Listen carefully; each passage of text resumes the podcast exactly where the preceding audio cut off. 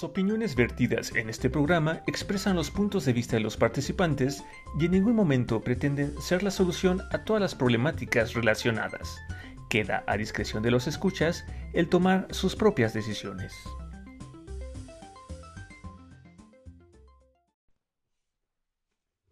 Hola, les damos la bienvenida a una emisión más de Entropsy, un espacio donde exploramos y reflexionamos sobre esos elementos psicológicos que nos caracterizan como seres humanos. Hola Iván. Hola Fede, fíjate que ahorita que decías la intro, me quedé pensando, dentro de esos elementos psicológicos, creo que más bien todos esos elementos psicológicos entran dentro de la sexualidad, ¿no? sí, el tema está interesante, está intenso, Iván. De repente mencionas algo y como que mi mente inmediatamente se traslada a muchos contextos y se hace un reguero aquí adentro que no les digo. Pero espera, antes de seguir con esto, vámonos por las festividades, Iván. Sí, muy cierto. Pues a todos los que nos escuchan, uh, pues hoy es 14 de julio y pues les comentamos, les compartimos que aquí en México el día de ayer fue el día del policía. Muchos debatirán sobre los malos policías, pero no los vamos a comentar en este programa. Creo que nos vamos a concentrar en los buenos policías, Iván. Sí, sí, finalmente, pues el tema de la ciudad aquí en México desafortunadamente, pues es una gran, es una gran, es un gran área de oportunidad, ¿no? Uh, desafortunadamente creo que las políticas de los gobiernos no han sabido hacer frente, pues, a los problemas, ¿no? Sociales que, que existen en México que no son nuevos, o sea, que son cosas de mucho tiempo, pero afortunadamente, uh, pues también hay gente buena, ¿no? Hay gente buena que hace su trabajo. Que se levanta todos los días dispuestos a trabajar, a dar servicio, a cuidar a la ciudadanía. Ese policía que de repente te, le da el paso a alguien porque ve que tiene que, porque lo necesita, porque lo ocupa, ese policía que sirve de ambulancia, ese policía que a lo mejor le ayuda a alguien a levantar un, bulto. El policía que te ayudó en el accidente de tus amigos. Por ejemplo, que, que es un policía federal. Digo, hay buenos y hay malos. Los buenos, la verdad es que los hemos vivido tanto, Iván, que siento como que es un, un desgaste de energía hablar de ellos. Yo digo, hay buenos. De veras que hay buenos allá afuera que siguen las reglas, que respetan las leyes, que te ayudan, que te apoyan y que, y que cuando te, te, te los encuentras y los vives, das gracias de, de, que haya buenos policías, ¿no? A todos ellos, muchas felicidades, espero que se la hayan pasado muy bien. Aquí en este podcast los reconocemos y les felicitamos y los invitamos a que no paren, a que sigan dando ese ejemplo. Sí, y a los que no son tan buenos, pues escuchen los programas para que vean por qué. ¿Por qué? que mejoren un poco su mapa. Así lo voy a dejar. Es todo lo, yo dije que para los malos no tengo ningún otro mensaje. en fin, pues bueno, Fede, eh, después de que me cortaste abruptamente la inspiración, regresamos al tema de sexualidad. y pues bueno, a, a, todos los que nos escuchan, pues les recordamos que este es el segundo episodio donde abordamos el tema de la sexualidad. Así que si lo estás escuchando apenas, te invitamos muy cordialmente a que escuches el episodio anterior, es decir, el número 36, que es el primero donde abordamos este tema y donde pues es, hablamos sobre definiciones en general y hablamos sobre cinco elementos que conforman la sexualidad, que es el sexo, el género, la identidad del género, la orientación sexual y la actividad sexual. Y a ti, que si nos escuchaste y ahora pues nos estás escuchando en esta segunda emisión, ¿cómo te fue con la tarea? ¿Pudiste más o menos como identificarte, o sea, describirte, ¿no? Reconocerte en algún punto. reconocerte en estas cinco dimensiones que conforman uh, la sexualidad. Esperemos que sí. Y si no, pues no te preocupes, ¿no? Así que es paso a paso. poco a poco. Ok, Iván. ¿Hacia dónde nos caminamos ahora? ¿El desarrollo, Iván? Sí, bueno, creo que hablar de sexualidad, como ya vimos que es algo que nos acompaña desde que nacemos hasta que pues fallecemos, también hablar de sexualidad es hablar de las etapas de la sexualidad, ¿no? O sea, uh -huh. de esas grandes etapas que a nosotros como seres humanos nos enfrentamos conforme los años pasan. conforme vamos cálmate, creciendo. Iván, cálmate, relájate. Conforme nos hacemos chochitos. chochitos y chochitas. Eso en México quiere decir viejitos, porque en otros países, Iván, no es algo que podamos describir al aire, ¿eh? ¿Ah, sí? Sí. bueno, perdón, conforme envejecemos. Entonces, por ejemplo, si desde el punto de vista psicológico, la, las etapas de la vida son cuatro grandes, ¿no? Que es la infancia, la adolescencia, la adultez y la vejez.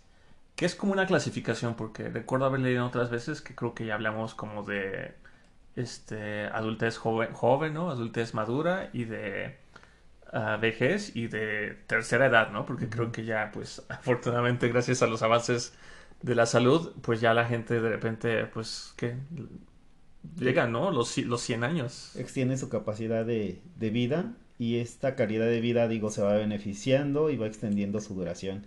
Fíjate, Iván, que, que sí, estoy de acuerdo con tu primera planteamiento de las cuatro etapas, porque, por ejemplo, en lo social, la infancia, uh, pensemos en, lo, eh, en estas culturas judaicas, donde los niños a los 11 años ya son hombres de casa.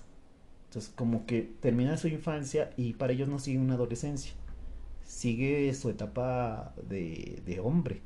Ya son hombres. Ok. Ya se comprometen, ya hay negocios, ya toman decisiones y hay como un respaldo social ahí dentro de sus comunidades en donde ya son cabeza de familia. Es cultural, es social. Sí, sí, ahora sí que dependiendo de dónde nos haya, nos, nos haya tocado nacer, ¿no? Puede ser que haya ciertas reglas y ciertas ideas.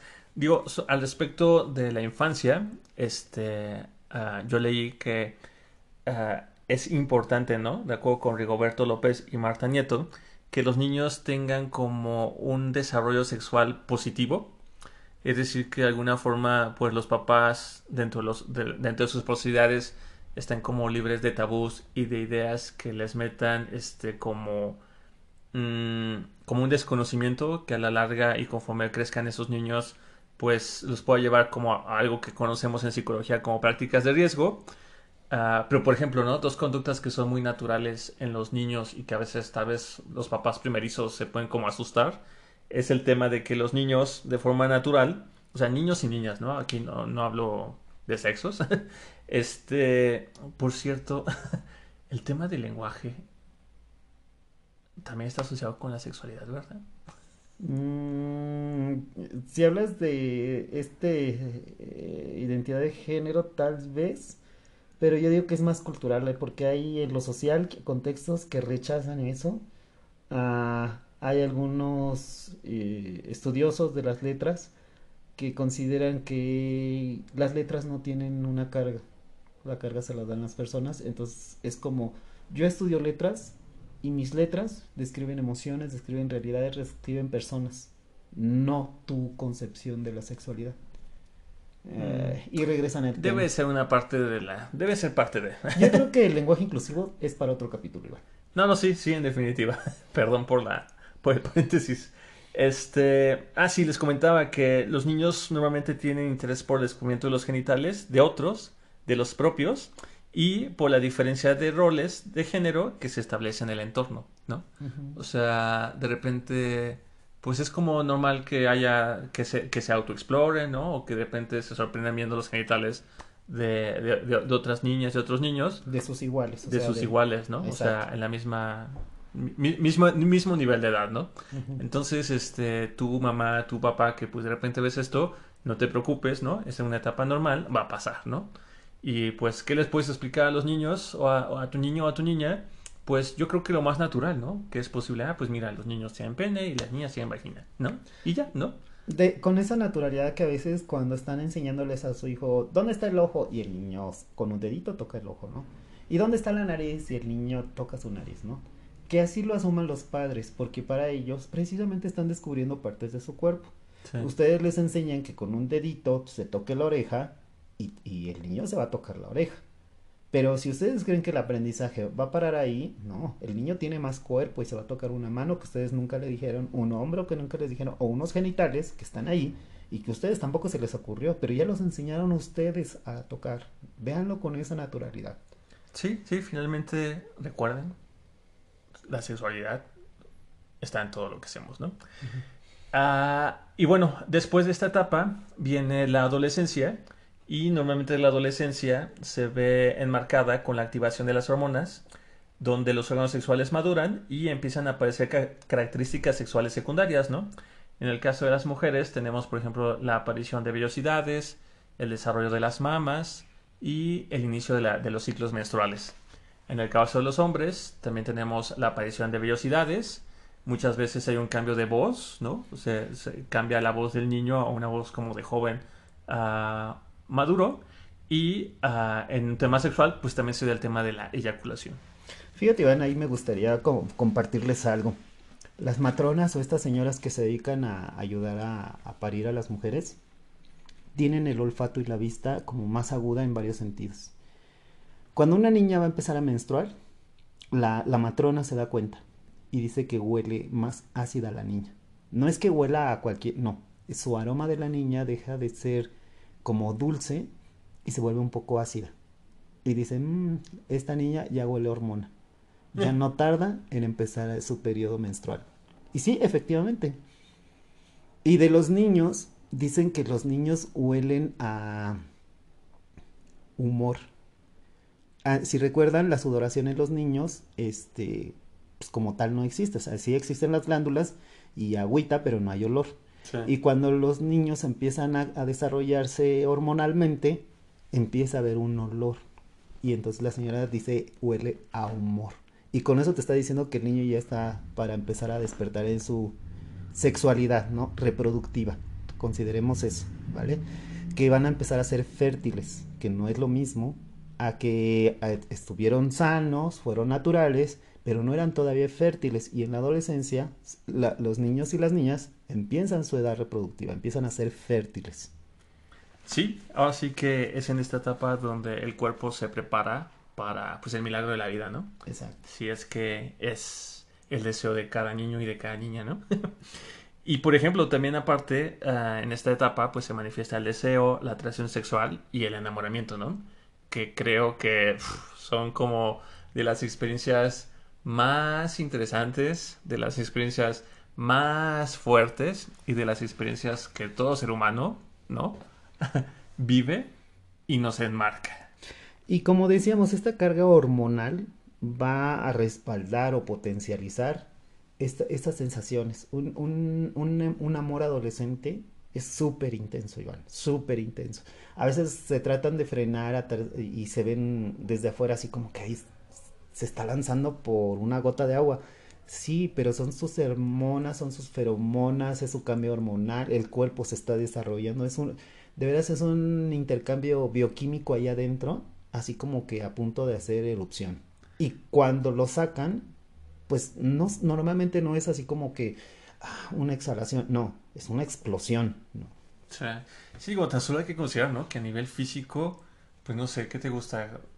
de los niños que, no sé, que el proceso de la, de la adolescencia comienza entre los 10 años, ¿no? Termina a los 18 años.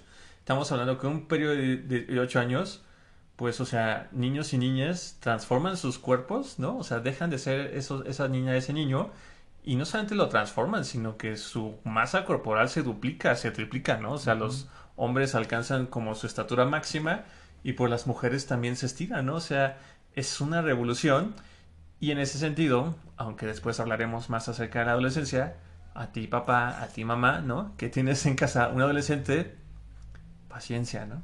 Paciencia, paciencia, comunicación y creo que mucho amor, ¿no? Y, fíjate que deben de considerar también, Joan, que por las comunidades dentro de las sociedades se ha documentado que la adolescencia se ha llegado a extender hasta los 24 años en diferentes comunidades, Iván. Las cargas hormonales, el crecimiento, el desarrollo, la sensación, la percepción, todo sigue así, pujante hasta los 24 años. Hay adolescencias tardías que empiezan a los 14 y terminan a los 24, o normales que empiezan a los 8 o 10 años y terminan a los 24. Y hay algunas tempranas que efectivamente empiezan a los 8 años, no he visto más tempranas, pero a los 8 años, y que a los 16 terminan todo este desarrollo hormonal, sigue el crecimiento, pero todo lo hormonal y todo lo que se relaciona propiamente con lo, con lo sexual, Iván, se termina a los 16, 17 años. Pero son muy pocos esos casos. Generalmente se ha, se ha descubierto que se extiende aún más de los 18 años la adolescencia. Sí, y a título personal yo conozco gente más grande. que se comportan como tal, pero, pero las cargas hormonales ya no corresponden. Que siguen en su adolescencia. como que nunca, nunca superan la etapa. Pero bueno, este es un chascarrillo. Ah, posteriormente este, a, este, a este periodo de, de, la adolescencia viene pues la adultez, ¿no? En la adultez pues digamos que ya hay más estabilidad, ¿no? Emoción, eh, hormonal. Ah, en esta etapa pues es donde normalmente se espera que hombres y mujeres pues se desenvuelvan en sus vidas, ¿no? O sea, si las personas se quieren casar, pues que se casen, es normalmente la etapa pues laboral, ¿no? Más, más importante de, de, cada, de cada uno. Eh, en esta etapa pues a veces las personas que encuentran pareja y tienen hijos pues tienen hijos. Uh, o sea, la adultez que será como desde los 20, 25 hasta los 50, ¿no? En algunas descripciones dan de los 20 años a los, a los 45. Y dentro de esa edad adulta adulta temprana, que es de los 20 a cerca de los 30, la edad eh, adulta intermedia, que se da de los 29, 30 años hasta los entrar a los 40 años, y la, la adultez ya madura, que le llaman ellos, que despierta de los 39 hasta los 45 años, incluso algunos los documentan hasta los 58 años. Ahí es un poco debatible porque tiene mucho que ver lo social y los contextos, Iván. Curiosamente, como ahí se amplía tanto el abanico, eh, eh, discuten desde las edades. Porque, por ejemplo, dicen, si ya logró una estabilidad económica y social, ya es adulto. Y, y, conocemos algunos adolescentes que a los 18 años lo han logrado y conocemos otras personas que están en los 40 años y no han llegado. Entonces, ese indicador, pues como que trastabilla, ¿no? Hay otros que dicen, sí, si ya lograron su este, mayoría legal, si ya tienen posibilidades de, y así, van poniendo parámetros, pero son muy contextuales, son muy comunitarios, son muy sociales. Hoy en día la, mayoría de edad ah, para algunos países pueden ser eh, representados, ah, se pueden autorrepresentar legalmente desde los 16 años en unos países, en otros hasta los 18, en otros hasta los 21, en unos caen en los 20 años. El contexto general es que a partir de los 21, 21 años es una edad legal y entonces ahí se les concede que ya son adultos. Ok. Pero, pero bueno, finalmente entonces, después entre los 20 y los 50, ¿no? uno, uno transita alguna etapa de la adultez y aunque ya no hay tantos cambios hormonales, este, más bien al, más bien al contrario, ¿no? Hacia el final, hacia los 50 se empieza como un declive y pues en todos estos años, pues ahí uno sigue siendo un ser sexual, ¿no? O sea, nunca olvidemos esa parte. Y después de esta edad, pues ahora sí ya viene la vejez, ¿no? Y en la vejez, curiosamente, mucho, eh, mucho del tema del envejecimiento también se debe, ¿no? Como a un cese, a una pausa o a una disminución de, en las hormonas, ¿no? Que antes tal vez teníamos.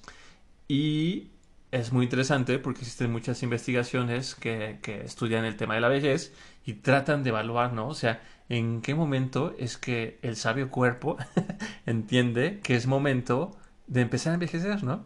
Porque, este, pues realmente las células siguen con sus mismos ritmos, de, ciclos de vida, se siguen reproduciendo las mismas tasas, etc., etc., pero poco a poco eh, el cuerpo va dejando de producir ciertas sustancias, ciertos compuestos, ciertas hormonas que poco a poco van ah, haciendo que nuestro ímpetu de vida vaya también cesando, ¿no? Y por ejemplo, en el caso de las mujeres, pues está muy claro con el tema de este, la menopausia, ¿no? Y el cese de los ciclos menstruales, que desafortunadamente, pues para muchas mujeres es como un alivio, porque pues es un proceso, pues es como un, es como un proceso que nunca Ah, fue placentero o, al contrario, ¿no? Quizás fue doloroso. Que creo que al respecto, quizás más adelante podamos hablar también, porque yo sé, ¿no? Que realmente, pues esos ciclos no deben de ser como, pues feos, ¿no? Pero muchas veces hay aspectos psicológicos que pueden estar detrás, ¿no? Sí, la salud, hablando de sexualidad, pensemos en la vejez y digo, alguien que tiene 20 años y va a cumplir 21, si pensamos en vejez, pues está envejeciendo. La línea de tiempo está avanzando. Pensemos en lo social y alguien que entra a la vejez ya no está con todas sus posibilidades potenciadas para trabajar. Y aquí en México La vejez oficialmente entonces sería a partir de los 65 años. Ah, sí, cierto. Y pensando en antecedentes de vejez, con una posibilidad en ese sentido, sería a los 60 años, entonces no a los 50. Y luego volteamos a ver eh, su etapa reproductiva de un varón, y tú dices, bueno, pues es que nunca dejan de ser, a lo mejor ya no tienen tanta, mm, no son tan fecundos, pero siguen siendo, teniendo esta posibilidad de reproducirse. Entonces no está tan viejo. Si me explico, es algo como contradictorio. Porque hablando de la sexualidad, recordemos que también en la, en la vejez existe la sexualidad. Ya no hay reproducción pero el placer, la sensación, la percepción, las emociones y este acto, acto sexual sigue estando ahí presente. Justamente ahorita me hiciste recordar esta serie que está en este canal de streaming que se llama Grace and Frankie, ¿no? Donde a lo largo de todas sus temporadas, de forma muy cómica, va narrando, ¿no? Como una pareja, bueno, son dos parejas, ¿no? De heterosexuales, de heterosexuales donde uh, pues resulta que las parejas masculinas pues descubren o siempre habían sido a su vez entre ellos pareja, entonces ya en su vejez deciden avisarle a sus esposas, separarse y ellos sí salir juntos y, y dejan a las esposas ahí como a la deriva, ¿no? Bueno, o sea, no económica, pero sí emocional y sentimental y muchísimas cosas.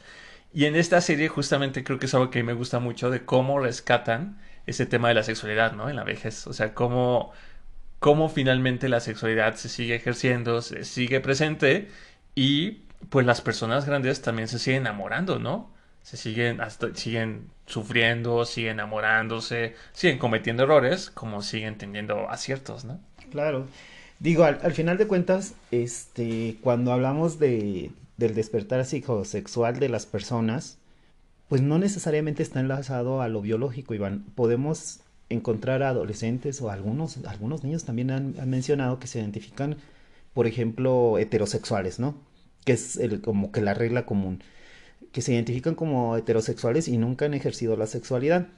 Cuando ejercen o viven su sexualidad, algunos pueden declararse igualmente heterosexuales o homosexuales o bisexuales o en alguna identidad. Curiosamente, Iván, cuando e, este ejercer de la sexualidad, a veces se considera que cuando alguien, no sé, un hombre, por ejemplo, ya no puede sostener una, una erección, inmediatamente dicen, no, pues ya se acabó su vida sexual. O sea, ya. ¿Por qué? Porque no tiene una erección. Sin embargo, estudiando un poco e, el tema, pues les enseñan que no todos son genitales. En la sexualidad también hay la percepción del cuerpo, las sensaciones, las emociones, las estimulaciones, el, el, el saber tocar, el saber recibir, el saber abrazar. Tiene una carga sexual. Para eso también hay capacitación. Y no todo es una erección, no todo es coital. Sí, sí, que eso quizás también es como una de las reglas ah, del género, ¿no? En las sociedades, ¿no? O sea, el hombre es hombre porque pues tiene pene, ¿no? Y además es valioso pues porque tiene erecciones, ¿no? Sí. Entonces, cuando pasa algo en, temas de salud en la zona erógena masculina, o como comentas, un hombre de repente encuentra que por el estrés o por temas personales o lo que sea, de repente deja de tener este, erecciones, o, por edad también, este, pues se vuelve toda una revolución, ¿no? Y hay muchísimos temas que se desencadenan en ese, en ese hombre. Sin embargo, haces muy bien eh, el comentario de que muchas de estas crisis también se viven porque la sexualidad masculina pues está centrada en el pene, ¿no? dicen como que es centrofálica. Centrofálica. O sea, finalmente lo que dijimos al principio, la sexualidad es, somos todos, ¿no? O sea, todo lo que hacemos, la forma en que hablamos, lo que vestimos, lo que no vestimos, lo que decimos, lo que comemos, la forma en que nos dirigimos, los abrazos que damos, los saludos, los regaños, todo, en todo eso está inmiscuida nuestra sexualidad. Fíjate, Iván, que, que, yo conocí a una mujer a la que le tengo todo el aprecio y respeto del mundo, alguien que estudió idiomas, este, se aplicó en todos los niveles y escolarmente y como hija y tú veías, bueno, esta mujer es como para lanzarla como para candidato de lo que me digas, ¿no? Ha sido muy trabajadora, ha sido muy honesta y en algún punto yo empecé a ver que, que, algo le pasaba y, y, platicando me dijo, es que sabes que soy un objeto, no me siento una mujer y yo, como, ¿por qué?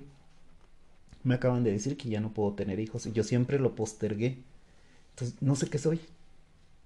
Y yo, ok, a mí me impactó de primera instancia que, que todo su ser y su persona en ese momento se hubiera reducido a, que ya no iba a poder tener un hijo, ¿no? Biológicamente. trabajándolo y viéndolo con su pareja, avanzaron y bueno, tuvo un desarrollo en donde al final de cuentas ella entendió que ella era una gran mujer y que tenía una sexualidad ahí.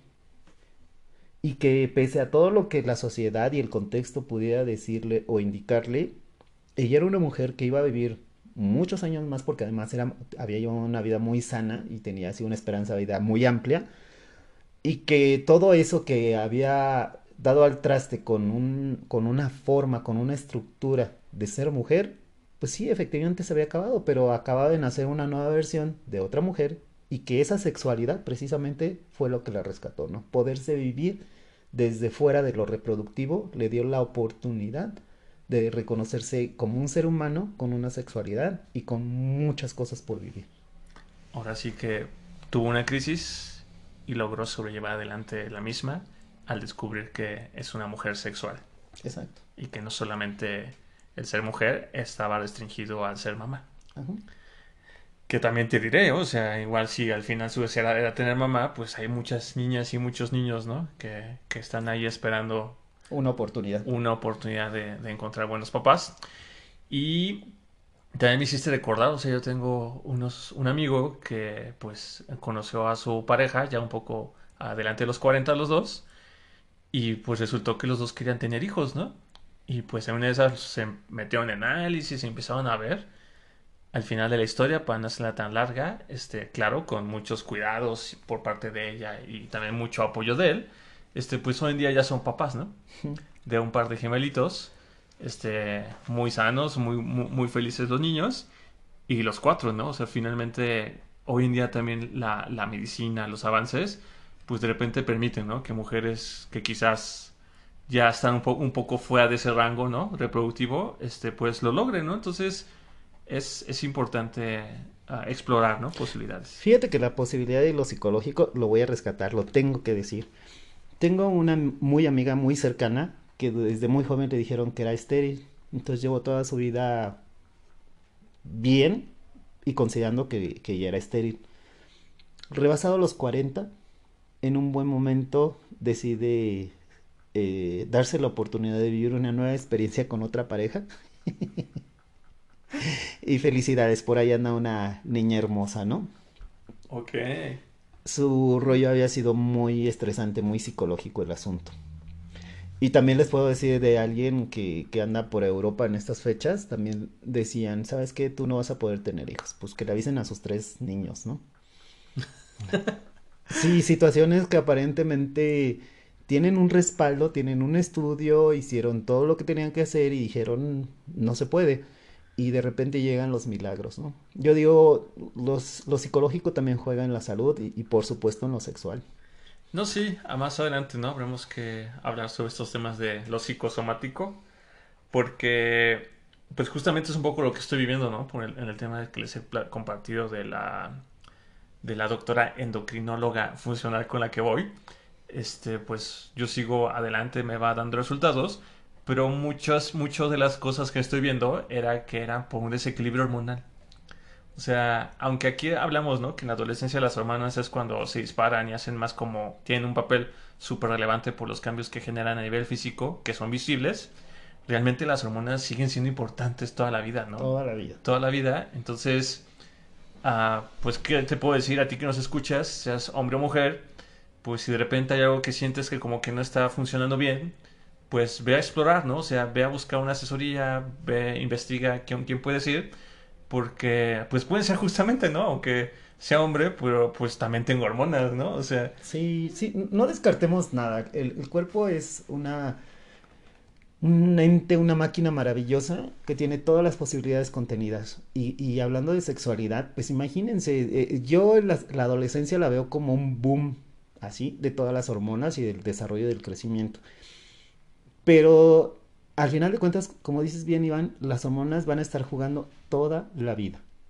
O sea, te pueden hacer muy feliz o te pueden quitar un poco tu alegría, te pueden dar un brillo increíble durante toda la vida o en algún momento tal vez te den una, una tarde triste, ¿no? Demos la oportunidad de vivir nuestra sexualidad de forma natural. Veamos la sexualidad de, de, los demás que estén en nuestro entorno como algo natural, como algo propio de cada persona, como si eh, hubieran conocido a una niña que tiene pecas, bueno, así identifiquen su sexualidad y reconozcanla de manera natural. Si de repente vieron a un niño que digan, ay, este niño es muy así y lo identificaron así, con esa naturalidad que le damos de reconocer a otros, identifiquemos su sexualidad, sí, pero para aceptarla, no para rechazarla. En serio, hagamos un ejercicio de reconocer un poco de nosotros en todos los demás, ¿no? Yo recuerdo que de muy pequeño a mí me decían, tú eres muy sensible. Y yo decía, pues sí. Y muchos se quedaban viendo así como, o sea, dijo que sí, pues sí, soy muy sensible. En serio, puedo ver un atardecer, puedo ver una escena de algo triste y me, y me dan ganas de llorar y yo lloro, ¿no? Y puedo ver que venía alguien muy alegre y pues yo me emocionaba y algo le pasó, o sea, estoy seguro de que viene muy alegre, ¿no? Como esa naturalidad así en la sexualidad, hoy en día digo, tenemos todas las oportunidades para vivirlo así. Demos la oportunidad y démonos cada uno esa oportunidad de verlo natural, Iván. Sí, de verlo natural y pues también de reconocer la etapa en la que estemos, ¿no? Creo que la tarea que yo les puedo dejar de esta semana es eso, ¿no? ver tú que nos escuchas en qué etapa de tu vida te encuentras y ver la forma en que tú has, has, ejercido tu sexualidad, ¿no? A lo largo de tu vida o la estás ejerciendo en este momento, ¿no? Y si por alguna razón consideras que pues ya en la etapa en la que estás pues ya no hay cabida o derecho a, pues replanteate la pregunta, ¿no? O sea, realmente no, ya no se puede. O, o, o por qué otros sí podrían y tú no, ¿no? Y algo que tal vez no insistimos mucho en, este, en esta emisión es que pues la sexualidad también es algo que va cambiando, ¿no? Ahora sí que como en esta, en esta serie de Grace and Frankie, ¿no? Donde de repente los esposos dicen, no, no, ¿saben qué? Ya nos amamos y nos vamos y nosotros dos juntos, ¿no? Y ustedes ya quédense ahí, ¿no? Finalmente no hay etapa para hacer cambios, así que pues uh, revísenlo y pues los esperamos, ¿no? En la próxima emisión en el café de Entropy. Sí, amigos, amigas, este, demos la oportunidad, les decía yo, les reitero de la diferencia, porque cuando vimos una sexualidad muy común en nuestro entorno, e, e, existen muchas facilidades emocionales y sociales, pero cuando han llegado a consultorio, todas esas personas que son diferentes y que viven una sexualidad diferente, generalmente viven una crisis, viven un rechazo, tienen una angustia, tienen más cuestionamientos y no le están pasando bien. Ser diferente en este tema, no justifico nada ni estoy a favor de nada, solo les hago saber que hay una sensación de angustia y de aislamiento el ser diferentes en algún punto sexual. Y si a eso le, le, ponemos más cargas, seguramente ni adentro ni afuera, en el entorno cultural, en el entorno familiar, en el entorno social, va a haber algo que facilite entendernos, comunicarnos, aceptarnos, reconocernos y crecer emocionalmente. Y es así como finalizamos esta emisión llena de ideas y comentarios propios y de diferentes líneas de investigación, confiando que en casa ayudarán a crear una nueva forma de conocimiento propio que les ayude en la etapa en la que se encuentren. Agradecemos que nos sigan y esperamos sus comentarios, sugerencias y agradecimientos en nuestro sitio de Facebook, Instagram y que nos escuchen por Anchor, Spotify, Apple Podcast, Google Podcast y YouTube. Hasta pronto. Nos vemos en el café de Entropsy. Bye bye.